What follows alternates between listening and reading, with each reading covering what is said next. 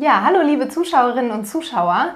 Wir beziehen uns mit diesem Video, in dem ich Dr. Julia Kasten heute äh, Fragen stelle, direkt auf unseren Instagram-Beitrag bzw. auf unsere Stories zum Thema ähm, Lippen auflösen, wenn ja nicht gut oder zu viel unterspritzt wurde. Und da gab es einige Fragen, die wir jetzt hier aufgreifen wollen.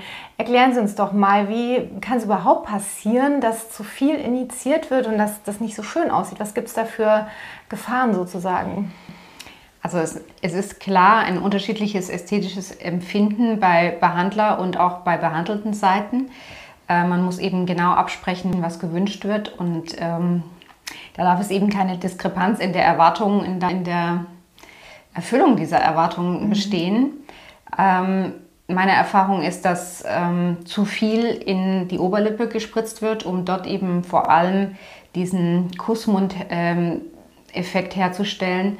Und was dann aber eben häufig dazu führt, dass eben die seitliche Perspektive zum Schnabel äh, mutiert sozusagen und diese Perspektive vorher komplett außer Acht gelassen wird. Mhm. Und ähm, das Risiko ist eben hoch, wenn man zu viel auf einmal macht. Deswegen ist ein guter Rat, das eben in Stufen aufzubauen. Wenn man einen größeren Lippenvolumen möchte, muss man das nicht alles auf einmal machen und man kann sozusagen von Schritt zu Schritt entscheiden, reicht mir das oder möchte ich mehr. Ja, und Monika, ihr habt sie vielleicht kennengelernt in unserer Instagram Story. Wir haben das übrigens auch in den Story Highlights. Da könnt ihr also auch nochmal die Geschichte von Monika sehen.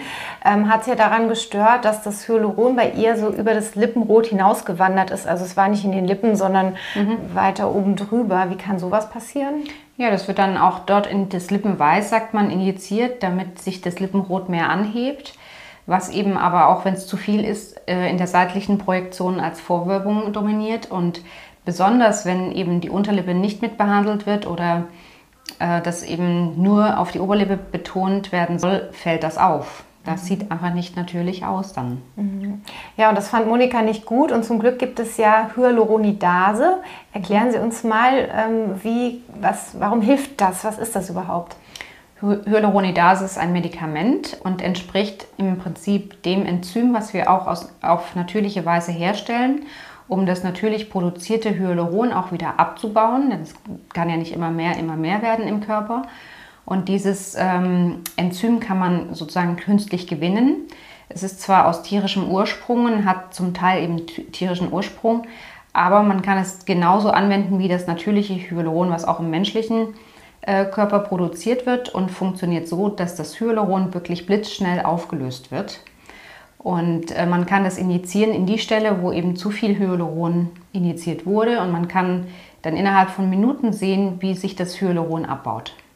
Ja, und die Zuschauer haben dann zum Beispiel auch gefragt, wie fühlt sich das dann an? Ist das irgendwie unangenehm oder sogar schmerzhaft? Nein, also die Injektionen kann man vorher betäuben. Das sind aber ganz mini kleine äh, Kanülchen, die man da verwendet.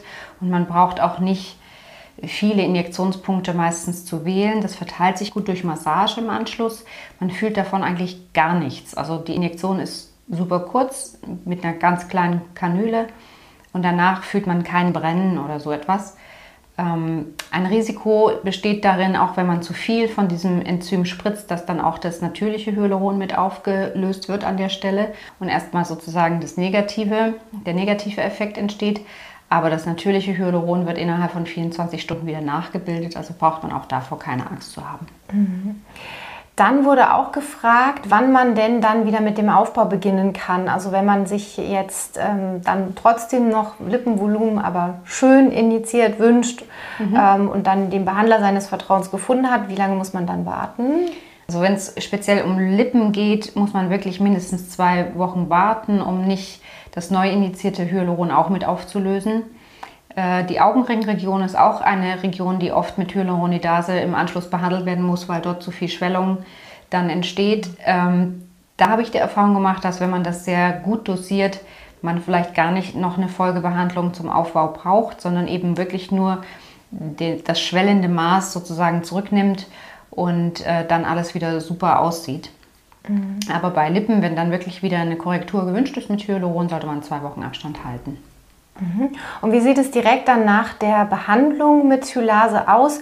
Ähm, darf man dann wieder alles machen? Muss man irgendwie auf Sport verzichten? Wie sieht es mit anderen Behandlungen aus? Also zum Beispiel Hydrafacial, Peelings? Also zu Sport sollte man 24 Stunden äh, Abstand halten. Zu Behandlungen, die Druck oder mh, mm, eine Saugwirkung im Gesicht ähm, verursachen, sollte man mindestens eine Woche Abstand halten. Mhm. Ja, vielen, vielen Dank. Das waren ja alle Fragen, die wir so gestellt bekommen haben.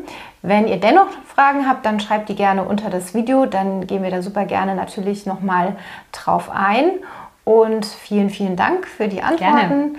Und bis zum nächsten Mal. Ja, gerne. Tschüss. Tschüss.